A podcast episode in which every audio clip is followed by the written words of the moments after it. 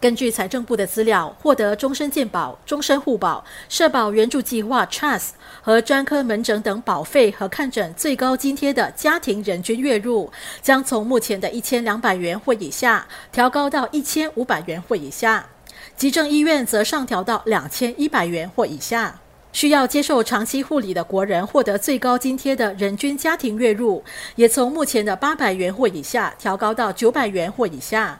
国人无需为新调整提出申请，医疗机构将自动为符合资格的国人提供津贴。政府也将为受影响的 Trust 卡持有人发放新卡。黄群才说，这项宣布将协助国人更好地应付医药成本，同时减轻看护者的财政压力。